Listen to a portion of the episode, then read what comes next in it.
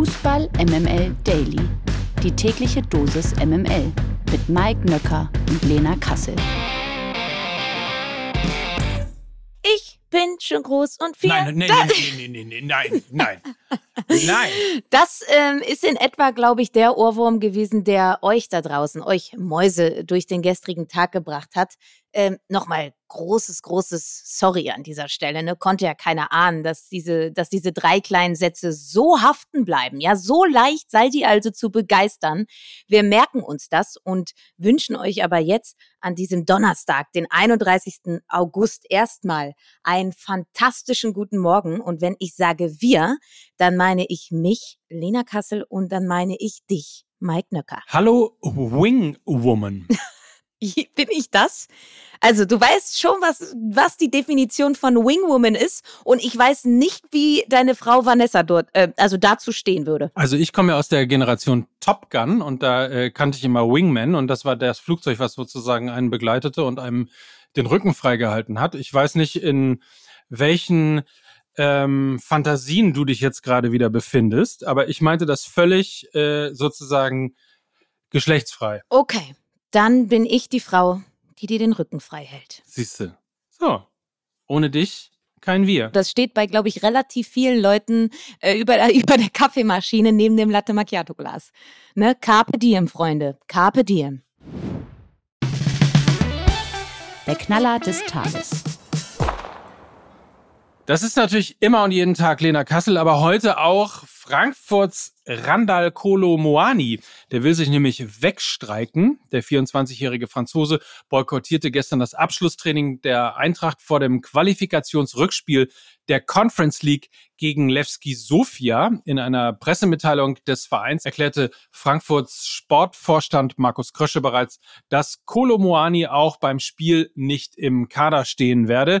Das Ziel von ihm ist klar. Durch den Streik möchte er seinen Transfer zum französischen Meister Paris Saint-Germain erzwingen. Allerdings liegen die beiden Clubs in den Verhandlungen noch weit auseinander. Nach Bildinformationen fordert die Eintracht 100 Millionen Euro Ablöse für seinen Schützling. Paris bietet aber lediglich 70 Millionen Euro plus Eigengewächs Hugo Ekiteke, für den ähm Ekiteke ist äh, eventuell die äh, Theke an der Eckkneipe, aber ganz sicherlich kein Spieler. Ja. Ekiteke. Ekiteke. Also, genau. ja, entschuldige, ich komme aus Ostwestfalen. Da, ist, da denkt man, also nochmal. Plus Eigengewächs Hugo Ekitike für einen vergünstigten, in Anführungsstrichen vergünstigten Preis. Man hat hoffentlich gesehen, dass ich, als ich diesen Satz gesagt habe, auch mit den Fingern die Gänsefüßchen in die Luft gemacht habe. Also für einen vergünstigten Preis von 30 Millionen Euro plus 5 Millionen an zusätzlichen Bonuszahlungen. Ähm, das ist insofern vergünstigt, weil der 21-Jährige gerade mal 20 Millionen Euro wert ist. Ähm, also, da Krösche mit diesem Angebot logischerweise nicht zufrieden ist, erklärte er auch, dass der Streik von Kolomoani keine Auswirkungen auf einen möglichen Transfer habe. Es ist, äh, es ist, es greift um sich, oder? Ist nicht irgendwie so Streik ziemlich das Schlimmste, was du irgendwie am Ende des Tages deinem Verein antun kannst? Ja, wir haben ja in der gestrigen Folge schon über Darwin gesprochen, der sich ja auch wegstreiken möchte. Dann haben wir alle die Posse rund um Usman Dembele mitbekommen und äh, Usman Dembele ist dann für mich auch das richtige Stichwort. Der ist ja jetzt bei PSG. Von daher würde ich sagen, Kolo Moani passt da perfekt ins Transferprofil. Ja, äh, es ist natürlich aus einer Fansicht einfach ähm, schon wirklich richtig, richtig bitter. Man muss sich vorstellen, ähm, ich kann mich da noch an ein Bild erinnern, wo Kolo Moani das Eintracht Frankfurt Wappen küsst ähm, und irgendwie einen Fünfjahresvertrag unterschreibt, um, um sich dann eben äh, ein paar weitere Monate einfach wegzustreiken, weil er sich jetzt anders überlegt hat. Das ist schon wirklich sehr, sehr derbe, äh, derbe Kost und für mich auch so ein bisschen das Symptom des modernen Fußballs, leider ein Symptom des modernen Fußballs. Und ähm, Etienne Gardet, äh, liebe Grüße an dieser Stelle, hat diesbezüglich auch etwas getwittert. Man muss dazu sagen, er ist Eintracht Frankfurt-Fan, vermutlich deshalb auch nochmal ein gesondertes, erhitztes Gemüt gehabt. Ähm, er hat Folgendes getwittert. Warum wird so etwas nicht von der FIFA reguliert? Lizenzentzug für den Berater, harte Strafe für den Spieler. Die Vereine zahlen Millionen Euro an Handgeld an die Berater. Sie zahlen Millionen Euro an Gehalt, nur damit ein Vertrag zustande kommt, der dann quasi nichts mehr wert sein soll, wenn man es sich anders überlegt. Und ich halte das für einen sehr, sehr gangbaren Weg, weil es wird plötzlich salonfähig und die Spieler wissen ja, dass sie damit Erfolg haben. Weil, was ist denn die, was ist denn die Alternative? Du willst ja so einen Spieler auch nicht in deinem Kader behalten. Ne? Ist ja Gift für jede Mannschaft, ist Gift für jede Kabine. Und äh, von daher wissen sie einfach, dass sie damit durchkommen und deshalb muss es eine Instanz geben, die das reguliert. Ohne Frage. Also äh, vorbehaltlich immer der Geschichte, wie wo auch intern die Kommunikation gelaufen ist. Da wissen wir ja, äh, das ist jetzt nicht die Paradedisziplin des Fußballs, interne Kommunikation.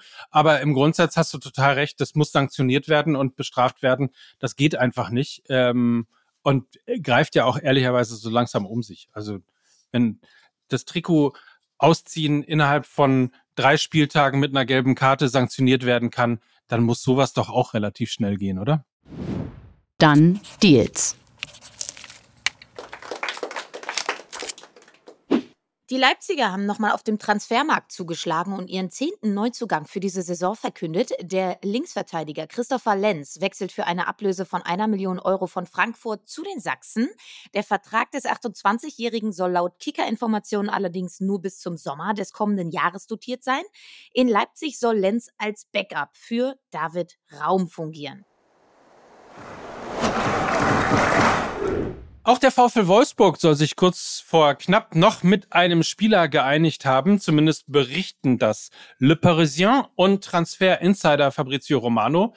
Und zwar übereinstimmt. So soll sich der VfL die Dienste von Lyon-Stürmer Amine Saar gesichert haben. Der 22-jährige Schwede soll per Laie in die Autostadt wechseln. In dem Vertrag ist laut den Berichten auch eine Kaufpflicht in Höhe von 15 Millionen Euro verankert. Dass die Wolfsburger nach der Verletzung von Lukas Metscher einen weiteren Stürmer verpflichten wollten, war bereits klar. Und nur noch mal ganz kurz zur Sicherheit. Heute ist der letzte Tag im August, aber der vorletzte Tag im Transferfenster. Die MML Gerüchteküche. Laut RMC Sport steht PSG-Mittelfeldspieler Marco Verratti kurz vor einem Wechsel zum Katar. Ach, komm on. Trenner. Wie der Kicker berichtet. ja, eigentlich sollten wir das so, ähm, ja, wir sollten das so machen. Es ist ja immerhin Katar und nicht Saudi-Arabien, ne? Also immerhin das. Ähm, jedenfalls steht Marco Ferrati kurz vor einem Wechsel zum Club Al-Arabi. Ja, schön, sehr innovativer Clubname.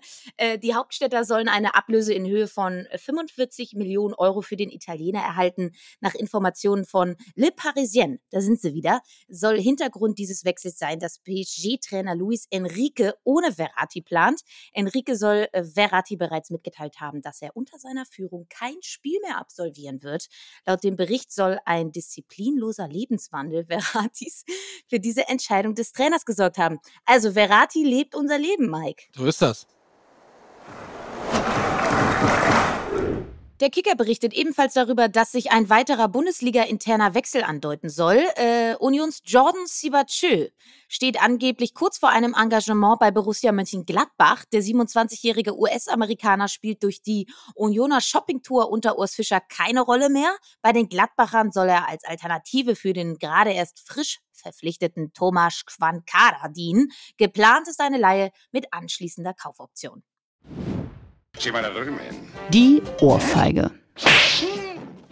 Die verteilte heute Fährmann-Berater Stefan Bax an den FC Schalke. Grund dafür ist, dass sein Schützling erneut seinen Posten als Nummer 1 Keeper bei den Königsblauen verloren hat. Der 34-Jährige wurde vom neu verpflichteten Marius Müller verdrängt. Gegenüber der Sportbild sagte Bax, Zitat, es ist nicht akzeptabel und nicht nachvollziehbar, dass man nun wieder einen Wechsel vornimmt, ohne es auch sauber mit Ralf zu kommunizieren. Da sind wir wieder beim Thema Kommunikation im Fußball.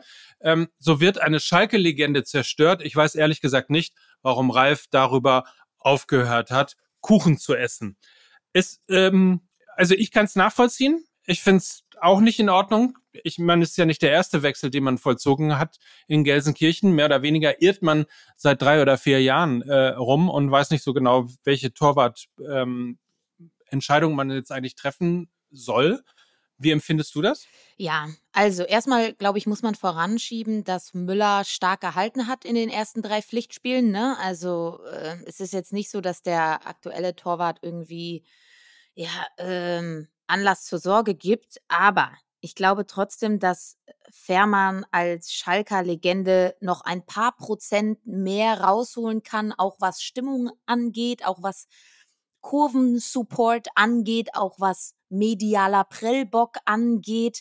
Ähm, das hat man ja gerade auch in der Rückrunde der vergangenen Bundesliga-Saison beim FC Schalke gesehen, ja, wo mit der Rückkehr von Ralf Fährmann Ruhe in den Verein gekommen ist, weil du eben manche Dinge bei Spielern nicht nur anhand gehaltener Torschüsse ablesen kannst. Da geht's um Standing, da geht's um Standing in der Kabine, worauf wir alle keinen keinen Einfluss und auch keinen Einblick drin haben. Und äh, da geht's um Strahlkraft. Ne? Gerade als Torhüter hinten raus. Kannst du das, ohne nur einen Ball gehalten zu haben, kannst du deine Mitspieler besser machen, wenn du einfach wenn du einfach authentisch und glaubwürdig diesen Verein vertrittst. Und da gibt es, glaube ich, keinen anderen Namen bei Schalke 04 als Ralf Fährmann.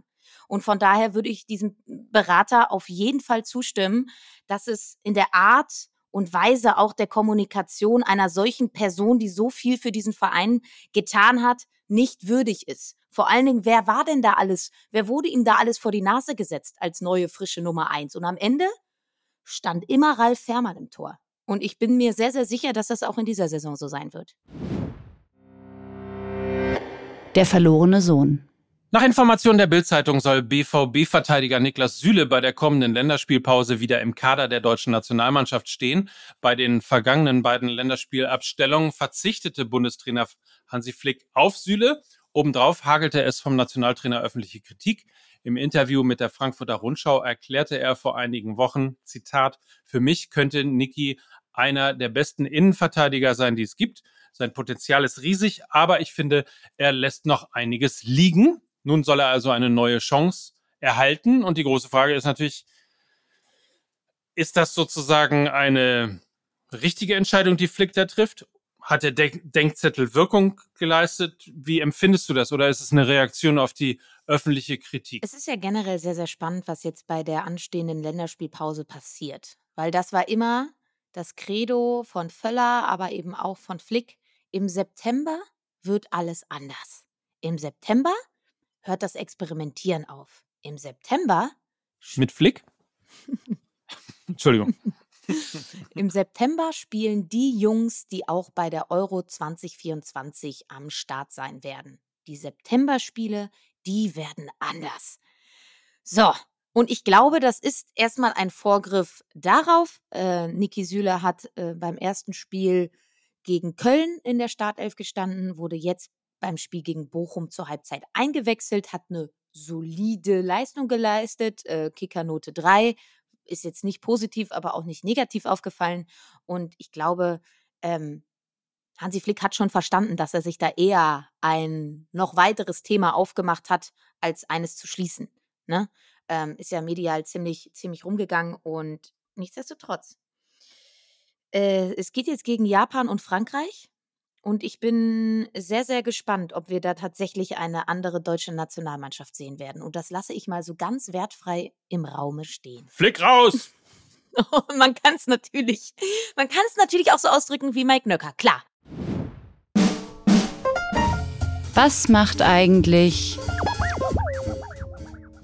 ja, was macht eigentlich der Ex-Bundesliga-Profi Admir Mehmedi? Ne, das fragt ihr euch ja auch. Ne? Jeden Morgen, wenn ihr aufwacht, denkt ihr, ach Gott, was macht denn eigentlich Admir Mehmedi? Das haben wir uns an diesem Morgen auch gefragt und da kann ich euch sagen, der hat seine Karriere beendet. Das teilte der 32-jährige Schweizer via Instagram mit. Mehmedi absolvierte insgesamt 193 Bundesligaspiele für Freiburg, Leverkusen und den VfL Wolfsburg. Zuletzt stand er beim türkischen Erstligisten Antalyaspor unter Vertrag. Im Anschluss an seine Karriere als aktiver Profi möchte Mimedi nach eigener Aussage mit der Trainerausbildung beginnen. Hm. Hm. So. So. Äh, morgen. Bist du wieder nicht da, ne? Morgen probieren wir es mal mit Luca. Hm. Vielleicht kann der ja auch was. Äh, der macht auf jeden Fall mit morgen, äh, morgen mit dir zusammen die Folge. Ah ja. Mhm. Inklusive Fragen an den Spieltag. Ja. Mit einem fantastischen Gast. Mit einer fantastischen Gästin, ja. Ist ein Gast nicht Neutrum? Er ist, Na, ist egal. ist also mit einer fantastischen Gästin, wenn du das auch möchtest, auf jeden Fall. Wir dürfen die äh, Podcasterin und äh, Sportmoderatorin äh, Tiziana Höll bei uns begrüßen. Darauf und darüber freuen wir uns sehr. Wir blicken auf den anstehenden Spieltag, der letzte Spieltag vor der Länderspielpause, wenn ich mich recht entsinne. Ähm, und äh, darauf solltet ihr euch auch freuen. Schaltet morgen wieder ein. Und wir verbleiben mit den äh, besten Grüßen. So ist es. Ähm, an alle da draußen. Habt eine schöne Zeit. Bis morgen. Und das sagen Mike Nöcker. Und Lena Kassel für Fußball MML. Tschüss. Tschüss. Dieser Podcast wird produziert von Podstars bei OMR.